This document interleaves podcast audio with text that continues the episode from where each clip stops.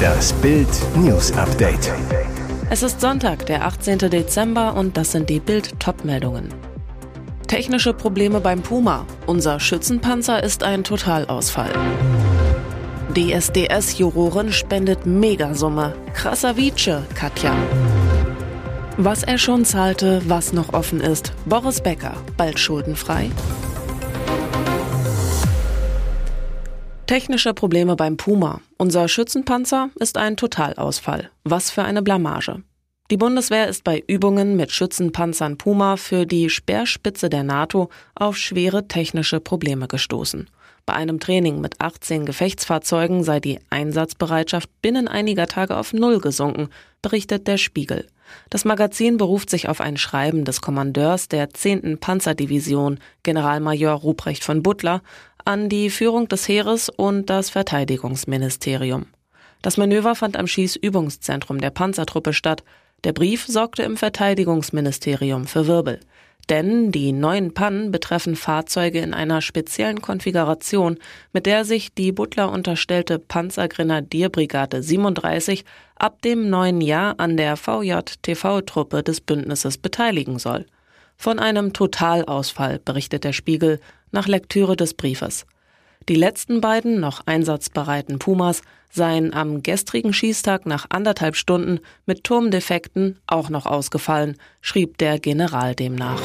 Große Stimme, noch größeres Herz. Sängerin und DSDS-Jurorin Katja Krasavice spendet live bei der Ein Herz für Kinder Gala die krasse Summe von 100.000 Euro.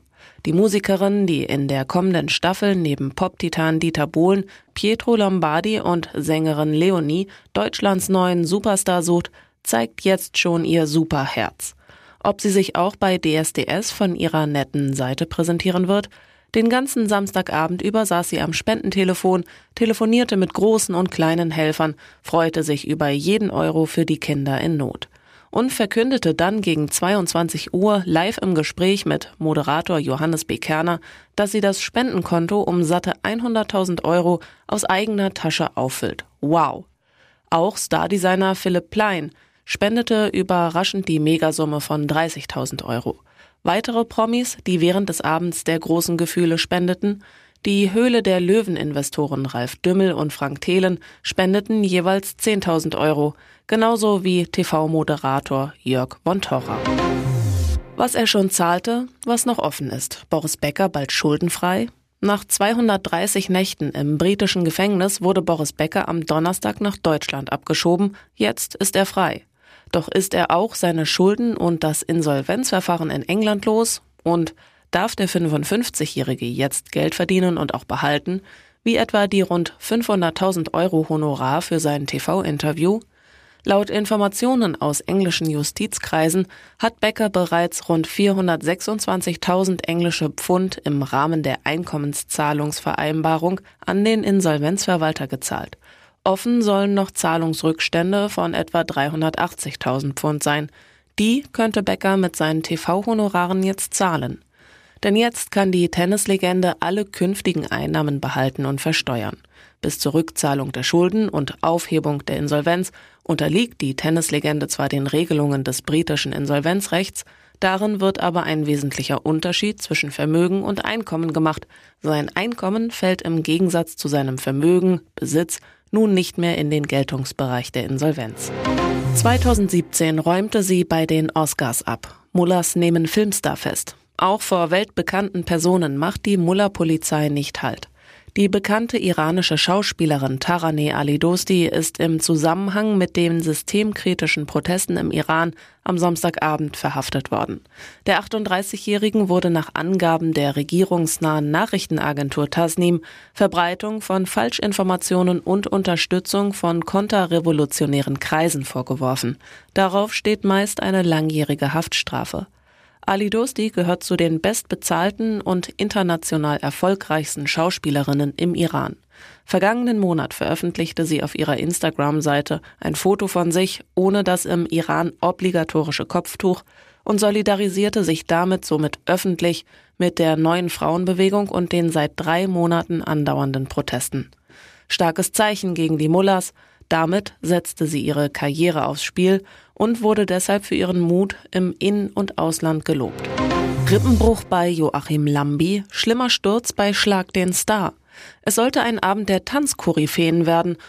Eurodance-Ikone DJ Bobo trat gegen Let's Dance-Juror Joachim Lambi bei Schlag den Star an.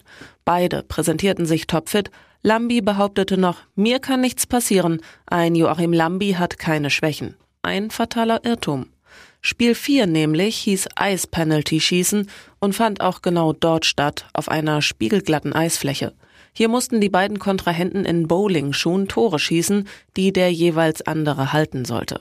Schon nach kurzer Zeit legte es Lambi das erste Mal hin, Elton aber blieb ruhig. Dafür haben wir die Ausrüstung. Dafür geht er jetzt aber etwas unrund. Alles okay? Hier ging es Lambi noch gut. Der nächste Sturz aber sah besonders schmerzhaft aus. Der Let's Dance-Juror knallte auf die Seite und blieb erstmal liegen. Laut schrie er Au und schockte damit Kommentator Rong Ringgut, der augenblicklich Hilfe anforderte. Da wird gleich unsere Ärztin mal zur Hilfe kommen. Nicht gut, nicht gut, nicht gut. Nach der Pause dann die Entwarnung, Lambi konnte schon wieder stehen, klagte aber über Schmerzen im Rippenbereich. So richtig durchatmen oder husten macht nicht Spaß. Ich weiß nicht, ob es gebrochen ist oder nur gezerrt. Rippenbogen ist immer doof. Am Ende des Abends besiegte er seinen Kontrahenten aber und durfte sich über 100.000 Euro freuen. Und jetzt weitere wichtige Meldungen des Tages vom Bild Newsdesk. In Kiew schneit es, der Boden in der Ukraine friert. Es wird ein eiskalter Kriegswinter. Immer wieder wird ukrainische Infrastruktur von Russland beschossen. Die Folge Strom, Wasser und Heizungsausfälle. Die russische Armee gräbt derweil einen Schützengraben nach dem anderen. So wollen Wladimir Putins Soldaten sich gegen die Verteidigungsschläge der Ukrainer wehren und die befürchtete Niederlage auf dem Schlachtfeld abwenden. Schützengräben sind nichts Neues. Auch die Ukraine nutzt sie im Verteidigungskampf gegen Russland. Grabenkämpfe sind seit langem ein Merkmal des Kampfes in der Ostukraine, insbesondere um den Donbass. Aber die russische Armee hebt die Gräben aktuell in extremer Geschwindigkeit aus. Ein Netz russischer Verteidigungsanlagen nahe der ostukrainischen Stadt Popasna wurde in nur elf Tagen errichtet. Wichtig, Letztendlich hängt der Erfolg dieser Verteidigungsanlagen von der Qualität der Truppen ab, die sie verteidigen. Russland hat im September Hunderttausende neuer Rekruten mobilisiert, doch viele von ihnen kamen schlecht ausgebildet und unzureichend ausgerüstet auf dem Schlachtfeld an. Dadurch könnten Verteidigungslinien schneller zusammenfallen, als Kreml-Tyrann Putin lieb ist. Kroatien schlänzt sich zu Bronze. Der Vize-Weltmeister von 2018 schlägt im Spiel um Platz 3 das Überraschungsteam aus Marokko mit 2 zu 1. Die eingeschworene Truppe von Trainer Slatko Dalic feiert den nächsten großen Erfolg bei einer Weltmeisterschaft. Ein Traumtor sorgt für die Entscheidung. 43. Minute. Nach einem Ballgewinn von Kovacic kommt der Ball über Livaja an die linke Strafraumseite zu Orsic. Der schlänzt aus spitzem Winkel herrlich über Torwart Bono hinweg, Innenpfosten und rein. Das 2 zu 1 für Kroatien. Auf der Tribüne feiert natürlich Miss WM Ivana Knöll mit. Kroatiens Edelfan ist diesmal dank hautenger Leggings und bauchfreiem Top der Hingucker des Spiels. Bitter allerdings, Hoffenheims André Kramaric kann nach einem Sprint auf dem rechten Flügel nicht weitermachen, muss in der 61. Minute verletzt ausgewechselt werden. Der Hoffenheimer verlässt unter Tränen den Platz. Diagnose offen. Beim Fällen ist ein Mann in Tecklenburg in NRW von einem Baum erschlagen worden. Besonders tragisch, er starb vor den Augen seines Sohnes. Der 14-Jährige und sein Vater waren am Samstagnachmittag mit Baumfellarbeiten beschäftigt. Dabei geriet der Mann unter einen massiven Stamm. Der Sohn eilte danach zu einem 200 Meter entfernt wohnenden Feuerwehrmann, der den Notruf wählte, sagt Feuerwehreinsatzleiter Thomas Sundermann zu Bild. Die gefällte Pappel war rund 30 Meter hoch. Wenn der Stamm ungünstig fällt, hat man da keine Chance. Nach dem ersten Anschein hatte der Mann das Fällen vorschriftsmäßig vorbereitet, so Sundermann weiter. Kurz darauf trafen die ersten Helfer in dem unwegsamen Gelände ein. Sie befreiten das Opfer mit einer Kettensäge und versuchten sofort, den leblosen Mann wiederzubeleben. Später übernahmen Rettungssanitäter. Ein Notarzt konnte schließlich nur noch den Tod feststellen. Die Nachricht von dem Unglück verbreitete sich in dem kleinen Münsterlanddorf rasend. Bei dem Opfer soll es sich um den beliebten Vorsitzenden eines Vereins handeln. Polizeikommissare versuchen jetzt, den Unfallhergang zu ermitteln. Ozzy Osbourne in großer Sorge. Am Freitagabend wurde Sharon Osbourne, die Ehefrau des Schockrockers, in ein Krankenhaus im kalifornischen Santa Paula gebracht. Die Moderatorin war am Set einer TV-Produktion krank geworden und benötigte umgehend medizinische Hilfe. Das berichtet das US-Magazin TMZ. Ein Sprecher der örtlichen Feuerwehr hatte der Website bestätigt, dass gegen 18.30 Uhr Ortszeit ein Notruf eingegangen sei und man anschließend eine Person ins Krankenhaus transportiert hätte. Der zuständige Polizeichef bestätigte, dass es sich bei der Person um Sharon Osbourne Osborne handelte.